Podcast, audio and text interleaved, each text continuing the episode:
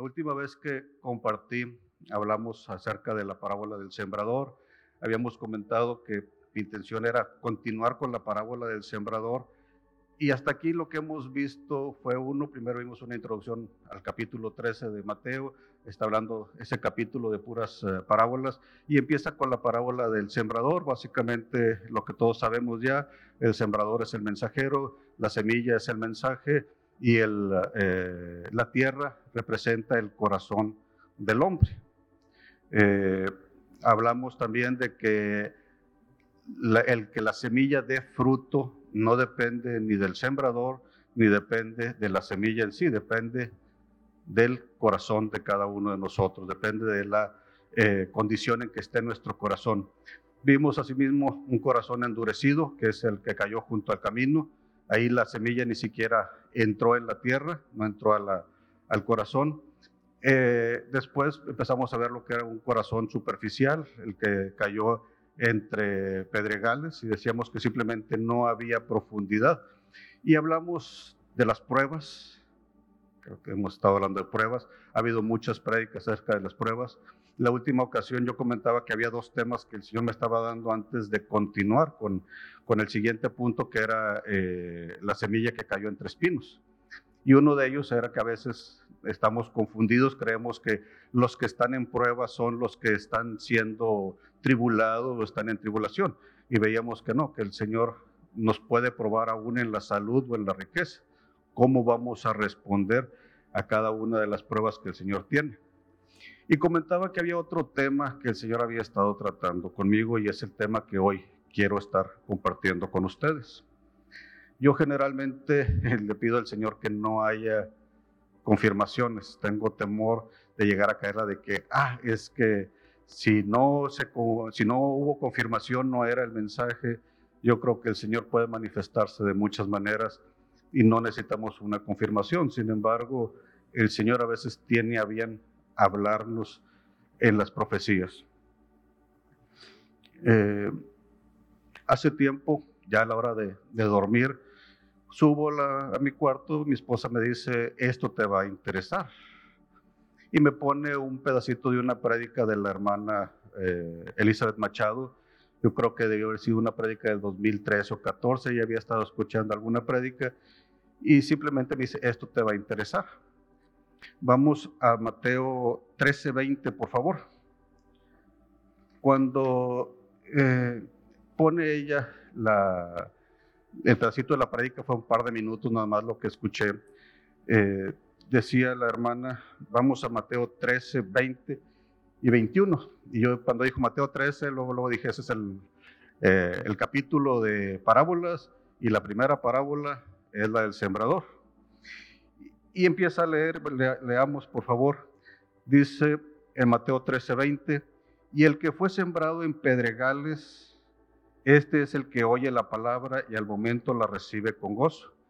Yo en ese momento decía, bueno Señor, yo ya compartí, no sé, eh, una vez de este punto, este tema, y ya hubo, eh, estoy por compartir una segunda parte acerca también de las pruebas.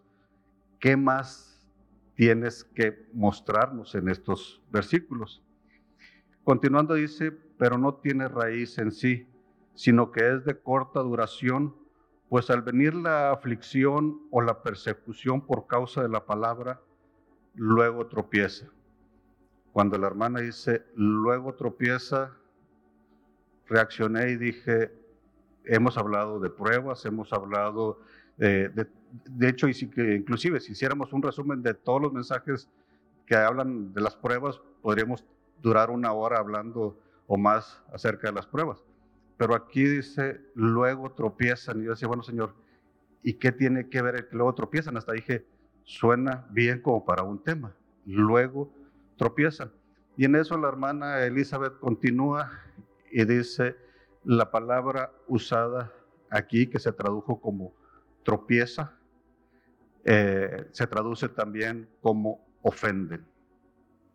Luego se ofenden es otra de las traducciones. De hecho, en la Biblia de la Reina Valera de 1909, la traducción no dice luego tropiezan, dice luego se ofenden. Y hoy queremos hablar un poco acerca de las ofensas, como les comenté ya en, eh, en las profecías se habló acerca de las ofensas. Ahora, me llamó la atención porque mi esposa sabía que unos días antes yo había estado buscando a qué se refiere la Biblia o en dónde aparece, cómo se usa la palabra ofender en, en, eh, en la Biblia. Entonces estaba viendo eh, un día, unos días antes, estaba buscando palabras que, eh, que, su conjugación fuera con ofender y le decía es que está medio complicado porque las palabras que se usan para ofender son varias y tienen varios significados. O sea, no solo significan ofender y esto es ofender, sino que tienen varios significados. Entonces hay que hacer un, un estudio de todas las palabras, cómo se están usando. Y hoy quiero ver con ustedes eh, parte de cómo se usa la palabra ofender en el Nuevo Testamento, al menos en la versión Reina Valera, qué concepto tiene eh, la palabra ofender. Y luego queremos ver cómo aplicamos ofender, ahora sí, en el español. Eh, este tema de las ofensas, de los tropiezos, ha sido un tema, así como las pruebas, ha sido un tema que ha estado eh, repitiéndose continuamente en varias prédicas. Hay dos prédicas en especial del hermano José. Una de ellas es la de eh, los primeros lugares y la segunda es los dignos indignos, que tienen que ver precisamente con este tema, quizá viéndolo desde un punto de vista diferente. Ahora, antes de, empezar, quiero hacer una observación que la mayoría la sabemos. El Antiguo Testamento fue escrito en hebreo y el Nuevo Testamento fue escrito en griego. No se escribió en español, se escribió en griego y después del griego se tradujo a todos los demás idiomas, primeramente al latín, después eh, alemán, español, inglés, a todos los otros idiomas. A veces tomamos las palabras como vienen en la Biblia, siendo que son en español, pero no entendemos cuál es el concepto que se usa en el griego, en el original, qué es exactamente lo que quiere decir la palabra en el griego, cuál es el trasfondo de esa palabra. Eh, no podemos decir, ah, es que esta palabra en el diccionario de la Real Academia dice tal y tal y tal cosa, porque eso no aplica a como está en la Biblia. Hay tres palabras en el eh, Nuevo Testamento que se traducen como ofender o como alguna eh, conjugación de, de. La primera palabra que quiero ver precisamente es la que se traduce ahí como tropiezo.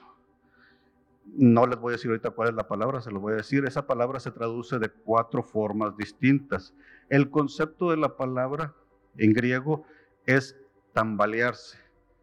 ¿Qué quiere decir? Tropiezas, te, estás tambaleando, te desequilibras.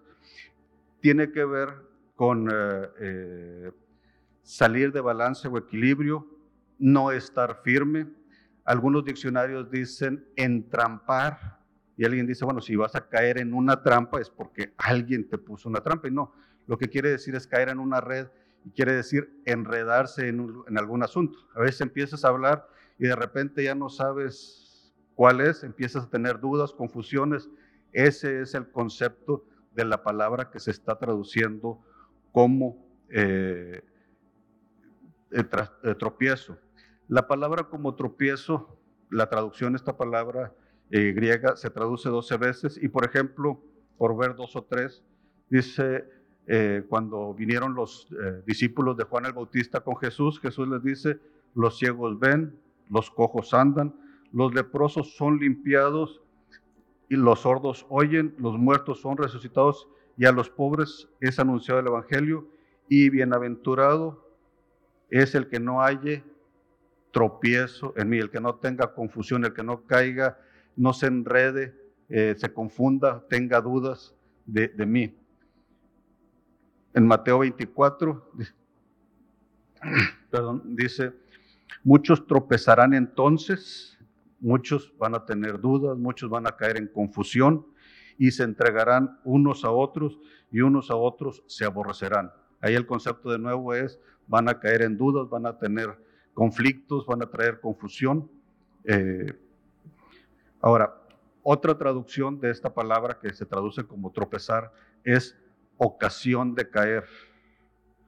En Mateo 18:6, ahí se repite, esta misma palabra griega se repite varias veces y dice en Mateo 18:6, y cualquiera que haga tropezar a alguno de estos pequeños, la palabra tropezar es la palabra griega.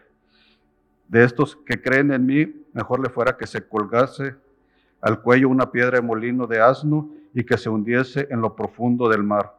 Hay del mundo por los tropiezos, vuelve a decir la misma palabra, por las confusiones, por los eh, eh, enredos, porque es necesario que vengan ese tipo de enredos. Sabemos que a la hora que vienen las pruebas va a salir a flote lo que hay en nuestro corazón. No todos tenemos que estar de acuerdo y se va a mostrar qué es lo que hay en nuestro corazón. Dice, pero hay de aquel hombre por quien viene de nuevo el tropiezo, la confusión. Dice, por tanto, si tu mano o tu pie te es, y ahí vuelvo a decir la misma palabra, ocasión de caer, se traduce ahora, pero es la misma palabra. Si tu mano o tu pie te es tropiezo, si eh, te es ocasión de caer, córtalo y échalo de ti. Eh, como ofender, la palabra griega solo aparece cuatro veces. Una de ellas es eh, cuando Jesús está hablando con los eh, judíos, con los fariseos, acerca de lo que entra, de lo que comían con las manos sucias. Dice en Mateo 15, 11, no lo que entra en la boca contamina al hombre, mas todo lo que sale, sale de la boca, esto contamina al hombre. Entonces, acercándose sus discípulos, dijeron, ¿sabes que los fariseos se ofendieron cuando oyeron esta palabra? Volvemos, esa es la palabra griega. Tuvieron ocasión de caer, tropezaron, se confundieron, entraron en dudas, se enredaron. En Mateo 17, 27, es la segunda ocasión que aparece la palabra, eh, es cuando van a pedir el tributo para el templo. Y Jesús dice, sin embargo, para no ofenderles, ve al mar y echa el anzuelo y el primer pez que saques, tómalo y al abrirle la boca hallarás un estatero, tómalo y dáselo por mí y por ti. Eh, lo que Jesús está diciendo es, para que Él no se ofenda, no es que no se ofenda que lo insultemos, sino para que Él no se enrede, no caiga en dudas, confusiones, eh, vamos a pagar lo que era el tributo. La otra viene en eh, Juan 6:60. Todos conocemos el famoso Juan 6:66, eh, cuando los discípulos empiezan a abandonar a Jesús. En esta, en esta sección, Jesús está hablando, ahora sí que de eh, canibalismo, está hablando de comer su carne y beber su sangre, y esto eh, obviamente podía ser de tropiezo para todo mundo. Sin embargo, en el Juan 6:60 sucede algo interesante. Dice, al, oírla, muchos de sus discípulos dijeron, dura es esta palabra, ¿quién la puede oír? Sabiendo Jesús en sí mismo que sus discípulos murmuraban esto, les dijo, ¿esto os ofende? ¿Esto los pone a dudar? ¿Esto los pone en conflicto? ¿Los, los, los confunde? Ahora quiero hacer un pequeño paréntesis con, con esta parte de Juan 6:60. ¿Quién fueron los que dijeron que dura es esta palabra? Los discípulos. Sin embargo, más adelante todos conocemos cuando Pedro dice, Señor, ¿a quién iremos si solo tú tienes palabras de vida? Pregunta, ¿eran palabras de vida o eran palabras duras? Y aquí vemos una aplicación de, la parábola del sembrador. El mensajero es Jesús mismo. El mensaje fue el mismo para todos.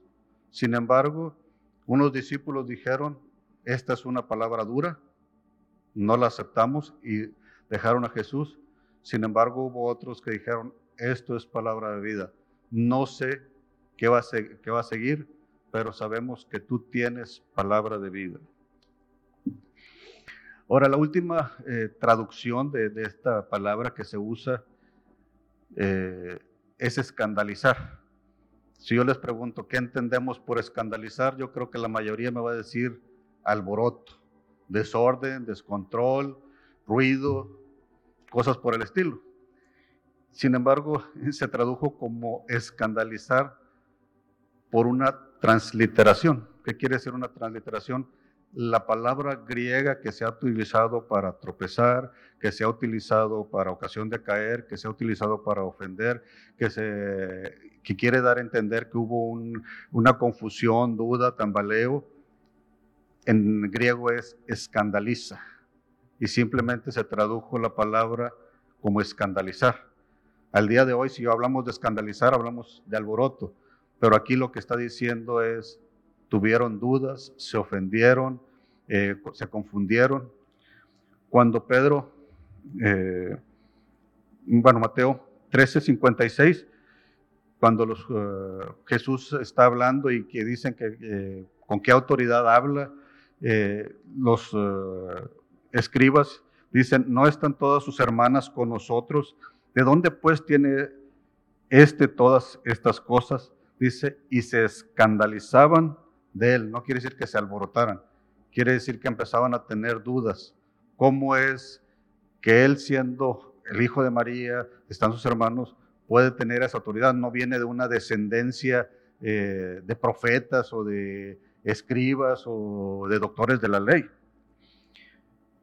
en Mateo 26, 31, dice, entonces Jesús les dijo, todos vosotros os escandalicéis de mí esta noche, porque escrito está, heriré al pastor y las ovejas del rebaño serán dispersas. Pero después de que haya resucitado, iré delante de vosotros a Galilea. Respondiendo Pedro, le dijo, aunque todos se escandalicen de ti, yo nunca me escandalizaré. Y lo que está diciendo Pedro es, aunque todos se confundan, aunque todos tengan dudas, yo voy a estar firme. Ese es el concepto, el primer concepto de la palabra, escandaliza, que en algunas partes se traduce como ofensa.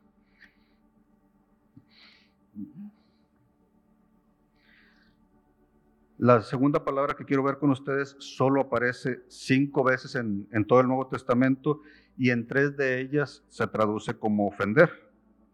Esta palabra tiene que ver con errar, tiene que ver con fallar, tiene que ver también con ofender, caer o tropezar.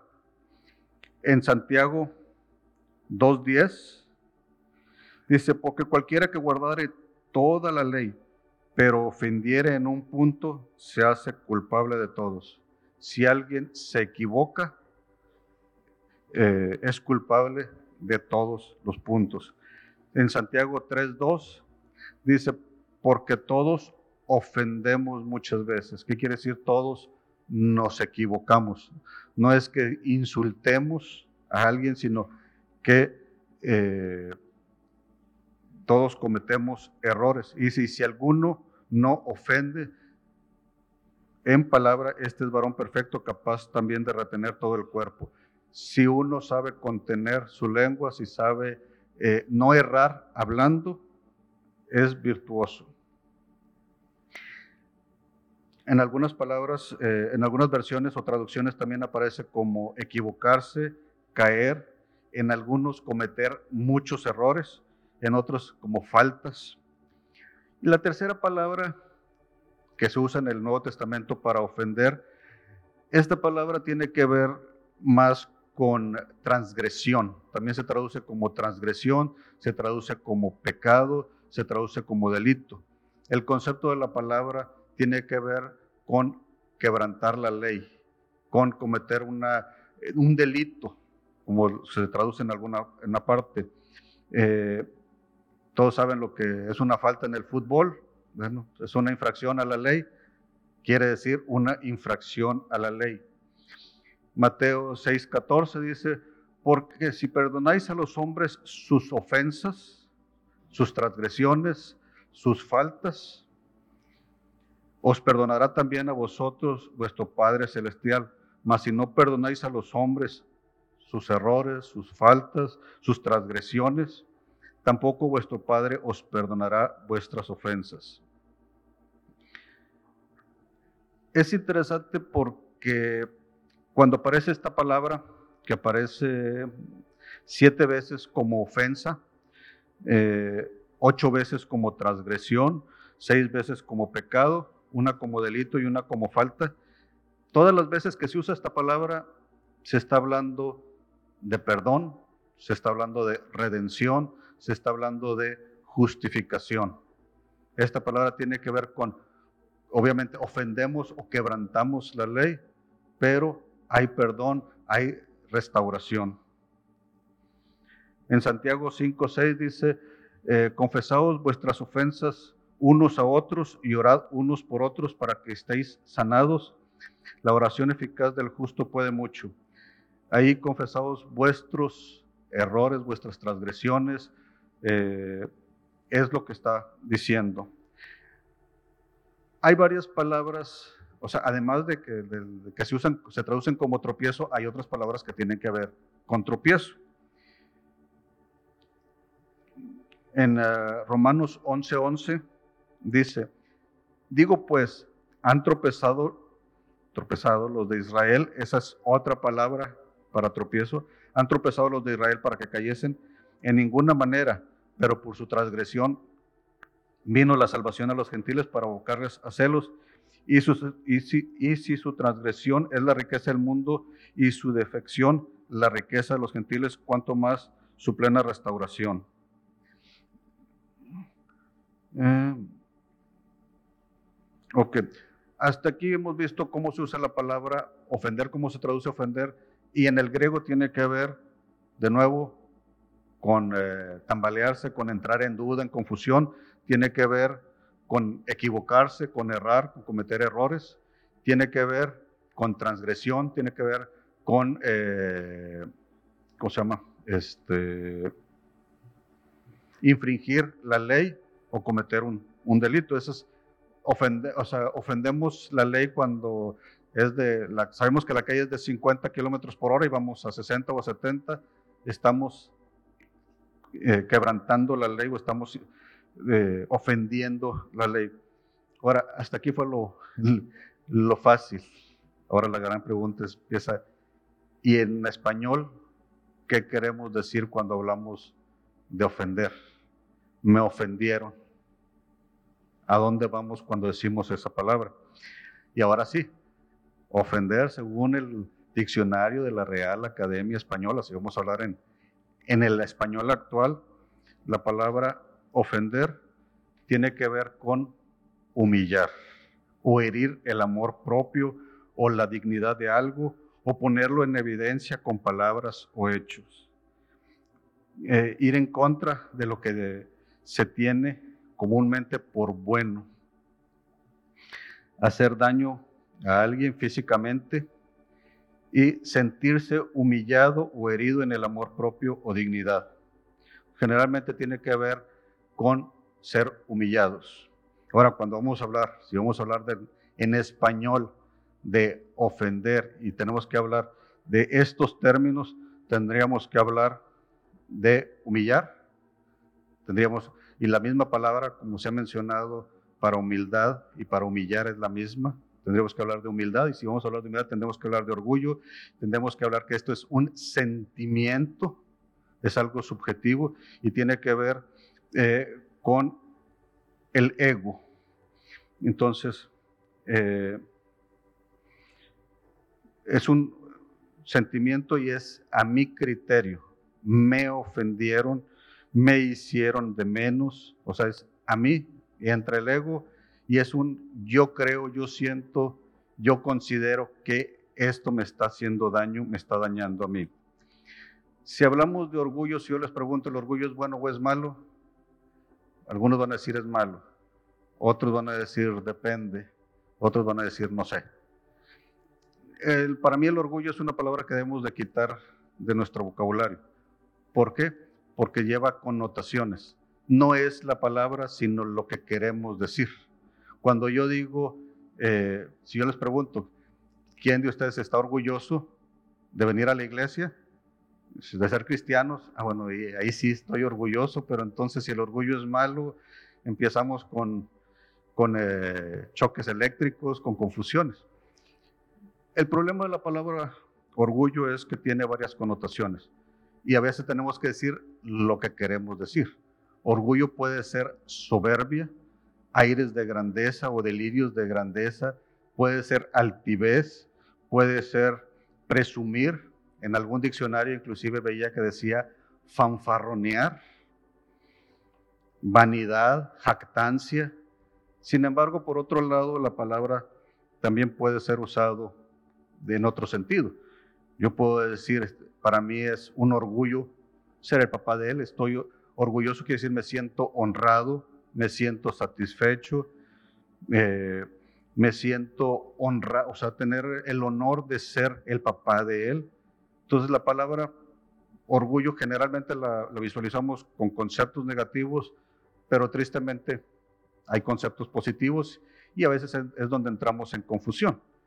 Entonces, si queremos decir que es soberbia, digamos, eres soberbio, eres altivo, menosprecias a los demás, ok.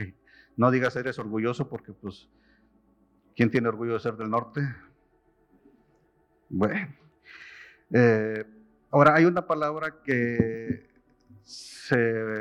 también tiene que ver con orgullo y es dignidad.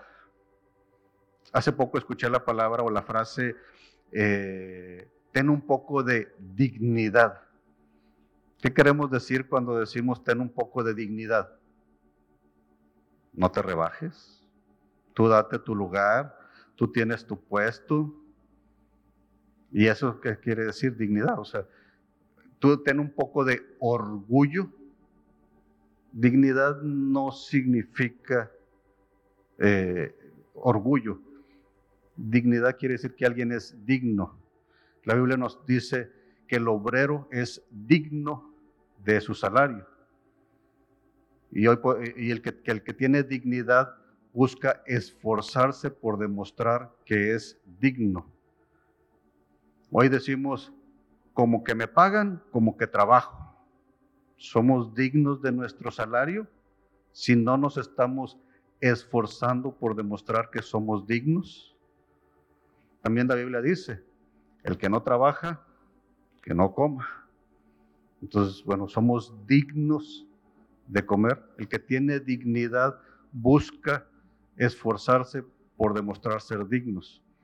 Hace poco veía un video de una pelea de box, era una noticia, de un eh, peleador. Subieron al, ring los dos, eh, toca la campana y uno de ellos se baja del cuadrilátero y se sale, sin más.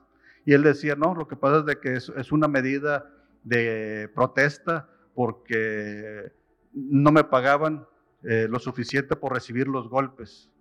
Y la pregunta, ¿y eras un rival digno para el otro peleador? No hiciste nada ni te esforzaste por demostrar que tú debías estar ahí. Hace tiempo veía un programa, unas carreras de carros y eh, en las carreras tenían que hacer acrobacias y tenían que, les daban puntos por, por ciertas acrobacias, por ciertas eh, eh, velocidad y cosas por el estilo.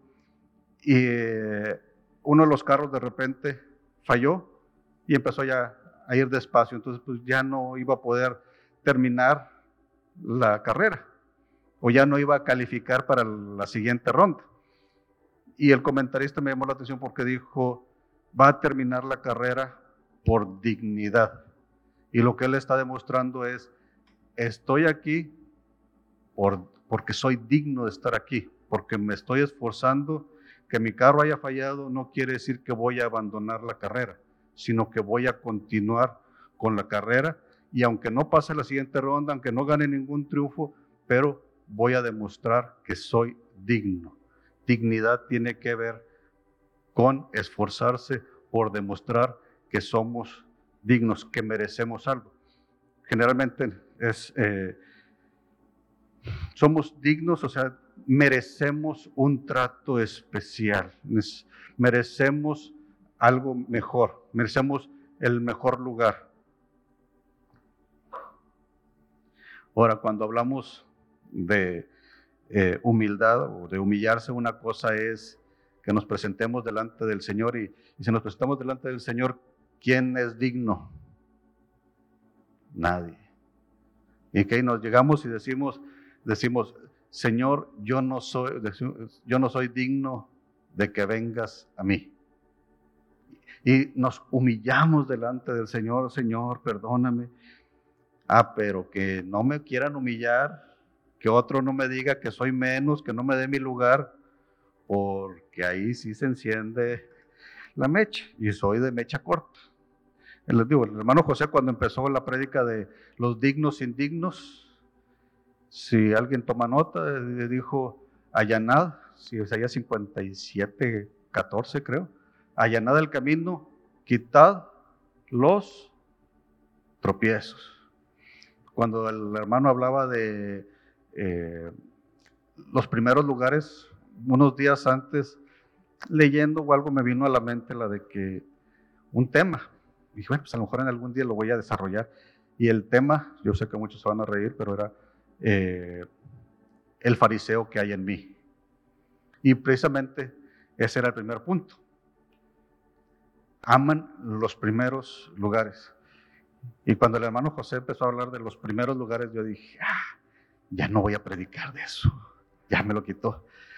Pero hay un segundo punto que el Señor me mostraba y era cuando habla de los dignos e indignos, después de, hablar de, eh, de los tropiezos, que se va a Mateo, es la conversión de Mateo precisamente donde termina, y dice, eh, vine a llamar a justos, vine a llamar a pecadores al, arrepentimiento y no a justos. Y uno dice, bueno, ¿y los fariseos eran hombres justos? ¿Quién era justo? Todos éramos necesitados. El hermano Edgar predicaba de, somos necesitados, venimos a la iglesia porque somos necesitados. Eh, cuando viene el hermano Oscar Maldonado, cuando habla de Malaquías, dice, y los hicieron tropezar en mi ley. Un día que no, vi, que no nos tocó culto, un domingo, estábamos viendo el, el, culto de Guatemala y era, fue precisamente cuando lo suspendieron los servicios allá y fue una prédica de la hermana Elizabeth Machado, no sé dónde, y saca otro pasaje de Romanos donde vuelve a decir tropieza, tropiezos y ofensas. ¿Cómo vamos a terminar nuestras carreras? Hace tiempo me mandaron un, video. La mayoría no tienen chiste, pero este me llamó la atención por, por dos cosas. La primera, porque empieza con, con una persona haciendo una pregunta, es una persona que está en un auditorio y hace una pregunta. ¿Por qué el hombre, por qué el ser humano tropieza cien veces con la misma piedra? Dice esto, otra vez tropiezan, esto ya se está volviendo repetitivo. Y me llamó la, atención la respuesta. La respuesta era, eh, ¿qué conferencia era? ¿Quién era el conferencista? De qué era, se trataba, nomás me mandaron el video donde hacen la pregunta y donde el tipo este contesta la pregunta y contesta, dice, las personas, el ser humano tropieza cien veces con la misma piedra por falta de humildad. Sacaray. Y empieza a dar sus razones. Empieza a mostrar algunos de los puntos que veíamos. Simplemente no reconocemos nuestra condición, no somos capaces de pedir ayuda, entonces, tropezamos y no avanzamos porque nos ofendemos, porque no tenemos humildad. Y de nuevo, humildad no quiere decir ser humillados. Nos podemos eh, voluntariamente rebajar, pero las características del humilde sobresalen. Cuando empezamos el año, la primera vez que me tocó compartir, hubo tres preguntas que yo hacía. Una de ellas es, ¿qué te ha estado hablando el Señor? Y yo creo que el Señor a mí me ha estado hablando acerca de, los tropiezos, de las ofensas. La segunda pregunta era, ¿qué estás buscando? ¿Por qué vienes a la iglesia? Y a lo mejor yo lo que comentaba, muchos a lo mejor buscan un, eh, algunos pocos estamos buscando al Señor, algunos otros quizás están buscando un eh, club social, pero la pregunta era, bueno, ¿qué estás buscando? Y la tercera pregunta es, que yo hacía era, eh, ¿qué va a hacer que te apartes del camino? Y quizá una pregunta anexa o, o una pregunta que el Señor me hacía es, ¿qué estás dispuesto a perder por una ofensa? Me ofenden, estoy dispuesto a perder a un cliente, ¿estás dispuesto a perder a un amigo? ¿Estás dispuesto a perder a un familiar? ¿Estás dispuesto a perder un matrimonio? ¿Qué estás dispuesto a perder por una ofensa?